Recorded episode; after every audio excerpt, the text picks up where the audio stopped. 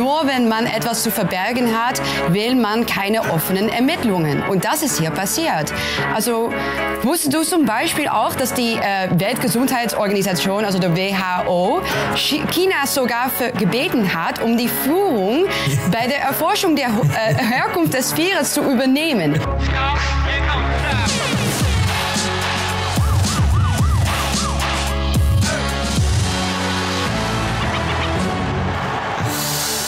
Herzlich willkommen bei Achtung Reichelt. Schauen Sie gut hin. Es kann sein, dass dieses Video bald nicht mehr zu finden ist im Internet, weil meine wunderbare Gesprächspartnerin etwas sagt, das YouTube nicht gefällt. Mir zugeschaltet ist jetzt Eva Vladinger-Brug. Eva, das ist ja leider kein Scherz. Zwei unserer Gespräche wurden letzte Woche einfach gelöscht, weil sie gegen die Community-Regeln von YouTube verstoßen. Was genau das Vergehen war, das wissen wir leider nicht. YouTube sagt es uns auch nicht. Wir wissen nur, dass wir hier zweimal über Corona gesprochen haben.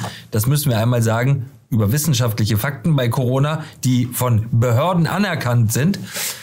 Und jetzt sind die Videos verschwunden. Eva, hat YouTube sich ähm, vielleicht bei dir gemeldet und das erklärt? Leider nein. Ich habe auch keine Nachrichten bekommen, aber ich glaube natürlich, dass es etwas Persönliches ist. Also zwei Videos sind gelöscht und auf denen bin ich zu sehen. Ich finde das voll diskriminierend und sie sind deutlich hinter der Ausländerin her. Ich glaube, das sind Holland-Hasser. aber ja, ernsthaft, natürlich hat es hier um einen koordinierten Angriff gehandelt. Woher sonst sollte der NDR überhaupt wissen, dass diese alten, also Monaten alte Videos eigentlich entfernt worden waren? Also so einen Zufall gibt es, glaube ich, nicht. Großer, großer Zufall. Gutes Stichwort. Stichwort Zufall. Schauen wir mal ganz kurz auf die Anfrage vom Medienmagazin ZAP. Diese Anfrage kam nur wenige Stunden, nachdem die Videos entfernt war, wurden. Und es waren, wie gesagt, monatealte Videos, nicht Videos, die man äh, gerade guckt, bei denen einem auffällt, oh, wo sind denn die Videos? Monatealte Videos. Da haben wir noch gar nicht verstanden, was da passiert ist. Und schwupps, melden sich schon die Kollegen vom NDR und fragen, was ist da los? Und nehmen Sie Stellung, äußern Sie sich. Schon ja. komisch, oder? Ja, sicher. Aber das zeigt wieder, dass die Wahrheit unterdrückt werden muss. Also das zeigt uns eigentlich nur, dass sie Angst für euch haben, Angst vor der Wahrheit und Angst vor den Menschen, die uns folgen.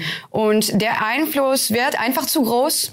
Aber sie werden keinen Erfolg haben, das weiß ich sicher. Also wir durchschauen ihre Lügen und ihre Taktiken natürlich und wir gehen immer weiter. Übrigens ein interessantes Detail, einer der Mitwirkenden an diesem ZAP-Bericht über uns ist äh, ein junger Mann, der immer wieder auffällig wird, weil er in linksextremen Kreisen moderiert, Bücher vorstellt, bei der Antifa tätig ist und das ist dann der Journalismus, den wir mit unseren Gebühren bezahlen und der dann nicht informiert, sondern denunziert und zensiert. Das ist das, muss man unseren Zuschauern immer wieder sagen, wofür sie mit ihren Zwangsgebühren bezahlen. Ihr Geld bei der Arbeit. Also auf das Risiko hin, dass dieses Video dann auch wieder irgendwo verschwindet oder von irgendwem gemeldet wird und gegen irgendwelche Regeln verstößt, die wir nicht kennen und von denen man uns auch gar nicht sagt, welche sie sein sollen. Lass uns über Corona reden. Das Wall Street Journal meldet mit Bezug auf US-Geheimdienste, dass, Überraschung, der Corona, das Coronavirus wahrscheinlich aus einem Laborleck in Wuhan stammt. Das wäre dann die nächste Verschwörungstheorie, die wahr wird, oder? Ja, und das ist natürlich ein sehr, sehr wichtiger Punkt, nämlich es geht um den Ursprung des Virus. Also siehst du, wir äh, Verschwörungstheoretikerinnen haben natürlich jahrelang schon gesagt, dass es aus einem chinesischen Labor kommt, aber die Theorie wurde jahrelang geleugnet und Leute, die das gesagt haben, wurden ausgebuht. Sie wurden nicht nur ausgebuht, wenn ich äh, da einmal ganz kurz unterbrechen darf, nicht bei YouTube, das muss man YouTube zugute halten, aber bei Facebook wurden Beiträge gelöscht, die gesagt haben, dieses Video könnte auch sehr gut aus einem Labor kommen. Menschen, die das behauptet haben, wurden gelöscht und blockiert bei Facebook. Ja, ja, und jetzt sagt der US-Geheimdienst selber, es ist sehr wahrscheinlich, dass es aus einem Labor stammt. Also ich möchte fast sagen, ja, no shit, Sherlock. und dann ist natürlich die Frage, war das ein Unfall oder war da Absicht im Spiel? Und wir wissen zum Beispiel bereits, das ist auch etwas, das total unmöglich war, um über zu reden, aber das ist schon eine, eine Tatsache, nämlich, dass die Amerikaner unter Leitung von Dr. Fauci Gain of Function Studium in Labor in Wuhan finanziert haben. Gain of Function muss man vielleicht einmal ganz kurz sagen, sind äh, wissenschaftliche Vorgänge, bei denen Viren Funktionen hinzugefügt werden. Daher Gain of Function. Das äh, klingt so nett, ist aber am Ende nichts anderes als die Manipulation von Viren und die Schaffung von ähm, Superviren. Ja, also wenn das alles stimmt, also dann wäre natürlich nicht nur China, sondern auch der USA an der Pandemie und ihren Folgen beteiligt. Also, und dann selbst denn, wenn es nicht um eine, lassen wir sagen, eine absichtliche Freisetzung des Virus geht, sondern um einen Unfall zum Beispiel, ja, das spricht eigentlich noch niemandem von seinen Schuld frei. Und die Folgen waren natürlich katastrophal. Man denke nur an die vielen Todesfälle, aber auch natürlich an die Maßnahmen, die anschließend zur die Bekämpfung des Virus ergriffen wurden. Das alles war eine riesige Katastrophe. Was glaubst du, warum wurde man immer wieder niedergebrüllt, wenn man von der Labortheorie auch nur gesprochen hat? Denn das muss man ja sagen, diese Labortheorie war extrem plausibel, die war extrem schlüssig und ist es bis heute. Äh, das Virus ist äh, zuallererst dort aufgetaucht in der Nähe eines Labors, an dem genau an diesem Virus geforscht worden ist, an dem genau das getan worden ist, was sich dann später in diesem Virus wiedergefunden hat, nämlich eine, eine Super-Variante, eine Power-Variante, eine Killer-Variante, wie Karl Lauterbach sagen würde. Warum durfte man das nicht aussprechen. Es war, es war so offenkundig, dass es sehr, sehr, sehr plausibel ist. Ja, Julian, die Fragen zu stellen bedeutet, sie zu beantworten, glaube ich. Also ich sehe in der Tatsache, dass sie mit aller Macht versucht haben, die Sache zu verbergen, eigentlich eine Schuldbekenntnis. Also nur wenn man etwas zu verbergen hat, will man keine offenen Ermittlungen. Und das ist hier passiert. Also Wusstest du zum Beispiel auch, dass die äh, Weltgesundheitsorganisation, also der WHO, China sogar gebeten hat, um die Führung bei der Erforschung der äh, Herkunft des Virus zu übernehmen? Also das war China.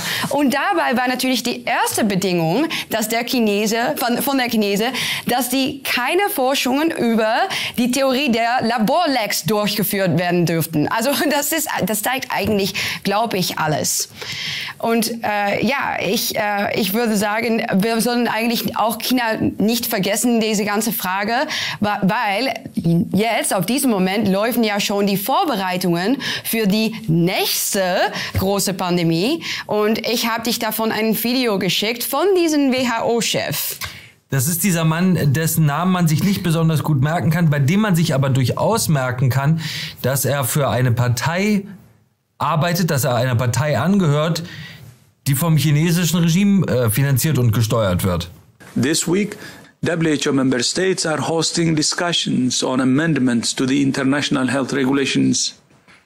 Next week, countries will begin negotiations on a zero draft of the new pandemic accord.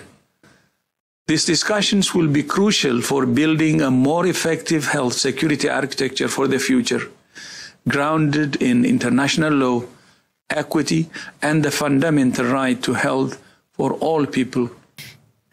Ja, also der Mann heißt Tedros und seine weitere Nachname kann ich auch nicht aussprechen. Und äh, ein schönes kleines Detail ist, dass er steht im Verdacht von Kriegsverbrechen. Kleines Detail. Äh, er kommt aus Eritrea und er ist der Direktor der Weltgesundheitsorganisation, also der World Health Organization. Und in diesem Video spricht er über einen neuen Vertrag, also ein Weltpandemievertrag, dessen ersten Entwurf diese Woche schon diskutiert wird.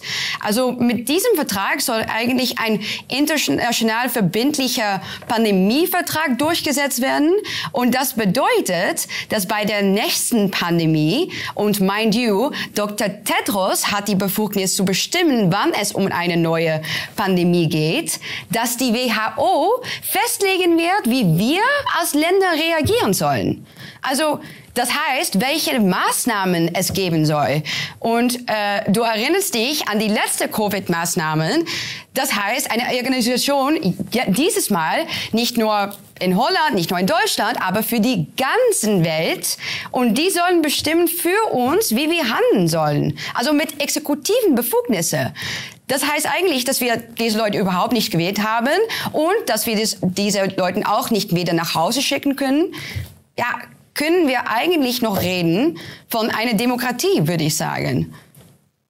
Ja, wofür haben wir äh, Parlam äh, Parlamente und Demokratie, wenn in einer, in einer Notsituation, in einer Ausnahmesituation die Befugnisse dieser äh, Parlamente, die wir als Bevölkerung denen ja übertragen, auf einmal an solche gigantischen bürokratischen Apparate äh, übermittelt werden. Und man muss ja auch ganz sagen, die WHO und all diese internationalen Organisationen, angefangen mit der UN, haben jetzt keinen besonders guten äh, Ruf darin, den Ansprüchen, die sie selber vor sich hertragen, in irgendeiner Welt in irgendeiner Weise äh, äh, gerecht zu werden. Ja, äh, wenn wir uns anschauen, äh, wer in den Menschenrechtsausschüssen, Menschenrechtskommissionen der UN drin sitzt, wenn wir uns anschauen, dass der Chef der WHO hier über Equity spricht. Also, dass es vermutlich bei der nächsten Pandemie, ja, man weiß gar nicht genau, was es bedeuten soll, aber, aber äh, berücksichtigt werden muss. Normalerweise heißt es auf der Basis von Hautfarbe, wem welche Maßnahmen äh, zur Verfügung gestellt werden. Äh, furchterregender Gedanke. Und dass dieser Mann selber aus einer Partei und einem zutiefst antidemokratischen Land kommt, aus einem Weltbild, in dem er niemals abgewählt werden könnte und der soll jetzt in einer Ausnahmesituation äh, verantwortlich sein für alles, was auf dieser Welt äh, geschieht. Das ist eigentlich eine, eine, absolute, eine absolute Horrorvision. Ja. Ähm, wir, wir hoffen einfach mal, dass es nicht so kommt. Jetzt haben wir schon wieder lange über Corona gesprochen. Mal schauen, ob das Video eben dann auch noch lange da ist, aber etwas ganz anderes. Auch ein sehr ernstes Thema. Die deutsche Außenministerin hat ein Lieblingsthema und das heißt leider nicht Außenpolitik, obwohl sie sagt, sie kommt eher vom Völkerrecht, sondern es ist Feminismus feministische Außenpolitik. Und jetzt verbindet sie ihr Hobby mit dem Beruf und erklärt, was sie unter feministischer Außenpolitik versteht. Und es ist beeindruckend. Hören wir einmal rein. Da auf der Welt die Hälfte einer Gesellschaft aus Frauen besteht, müssen auch ihre ganz normalen Probleme und Herausforderungen berücksichtigt werden. Und deswegen ist unsere feministische Außenpolitik ein Realfeminismus der deutlich macht, dass man sich mit den realen Herausforderungen vor Ort auseinandersetzen muss. Eva, versteh, verstehst du das? Hast du irgendeine Ahnung, was Außenministerin Annalena Baerbock uns hier sagen will? Äh, nein, also ich verstehe überhaupt nicht, was Feminismus mit Außenpolitik zu tun hat, aber ich glaube, ich verstehe schon, was sie damit wirklich bezwecken will. Also man muss eigentlich verstehen, dass moderner Feminismus nichts mehr mit Frauenrechten zu tun hat. Also die haben eine ganz andere Agenda. Und zum Beispiel, wenn Baerbock von Feminismus redet, redet sie auch immer über diese LGBTQI-Sachen, über Minderheiten und so weiter und so fort. Und deshalb sieht man, glaube ich, bei dieser äh, durchschnittlichen Frauenmarschen auch immer zum Beispiel Palästina-Flaggen, Antifa-Flaggen und sogar kommunistische Flaggen. Und das alles ist kein Zufall. Also der Feminismus wurde total gekapert von Neomarxismus. Also Jetzt ist der traditionelle Kassenkampf eigentlich übersetzt von oder ähm, also übergenommen von einem ja, Minderheitskampf gegen einen neuen vermeintlichen Feind und das ist natürlich den weißen Mann. Also auch Flüchtlinge und Minderheiten sind, also das sagen die Feministen, allgesamt ein Opfer diesen weißen Mannes. Also ja, deshalb ist es auch keine Überraschung, dass die Feministen Feministen immer so für Migration sind und immer sagen, ja, Refugees welcome, ähm, während das natürlich eigentlich eine völlige Paradox ist. Ja. Sie behaupten, für Frauenrechte zu kämpfen, sind aber für die Einwanderung von tausenden junger Männer ohne Familien aus diesen arabischen und afrikanischen Gesellschaften, in denen Frauen äh, wirklich Bürger zweite Klasse sind und Homosexuellen von Gebäuden geworfen werden. Ja. Also ja, die Frauen reden über Gendertoiletten in aller äh, Ecke Ecke der Welt, aber nicht über Frauenbeschneidung zum Beispiel. Äh, und jetzt, wenn wir reden über Toiletten, was war es auch wieder mit dieser Klo-Geschichte, Julian? Ja, die Klobe-Geschichte ist ein, ein besonders faszinierendes Beispiel, das Annalena Baerbock gewählt hat, um das Konzept vom äh, Feminismus in der Außenpolitik, von der feministischen Außenpolitik zu beschreiben. Und es fällt mir nicht ganz leicht, das wiederzugeben, weil es so wirr ist. Annalena Baerbock sagt, in der Außenpolitik muss man in Zukunft darauf achten, beim Bau von Dörfern in Nigeria, wo die Toiletten stehen. Und sie sagt, eigentlich würde man die an den Rand des Dorfes stehen aus Geruchsgründen.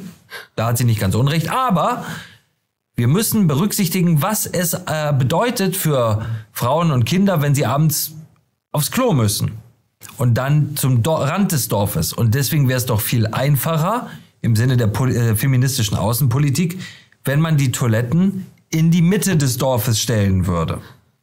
Ey, Übersetzt heißt das, Annalena Baerbock möchte jetzt als deutsche Außenministerin den Nigerianern vorschreiben, wo sie ihr Klo hinstellen. Ich nenne das äh, grünen Klo-Imperialismus. Ja, Neokolonialismus fast, ja? Der scheiß Imperialismus kriegt hier einen ganz, kriegt hier einen ganz neuen Klang. Aber du sagst, unsere Außenministerin macht überhaupt gar keine feministische Außenpolitik, Eva, obwohl sie das immer so betont, feministische Außenpolitik zu machen. Was ist, lügt sie etwa? Äh, ja, ich glaube schon. Also das, was eure Frau Baerbock da eine feministische Außenpolitik nennt, ist eigentlich, würde ich sagen, sehr antifeministisch, weil sie, wie immer natürlich an die linke Seite, die echte Probleme ignoriert. Äh, sie hat doch, war das nicht vor zwei Monaten oder so, hat sie doch im Bundestag gesagt, dass das Mullah-Regime in Iran nichts mit dem Islam zu tun Rein hat? gar nichts mit dem Islam. Rein Ja. gar nichts. Ja, also ich meine, wenn ihr Feminismus wirklich wichtig ist, soll sie sagen, wie Frauen in dieser Gesellschaft unterdrückt werden. Und das, das, natürlich hat das etwas mit, das, mit, mit dem Islam zu tun. Also, dass sie das nicht macht, das zeigt wieder, dass Frau Baerbock typisch für ganz viele Menschen eigentlich äh, Feminismus nur als Schutzschild benutzt.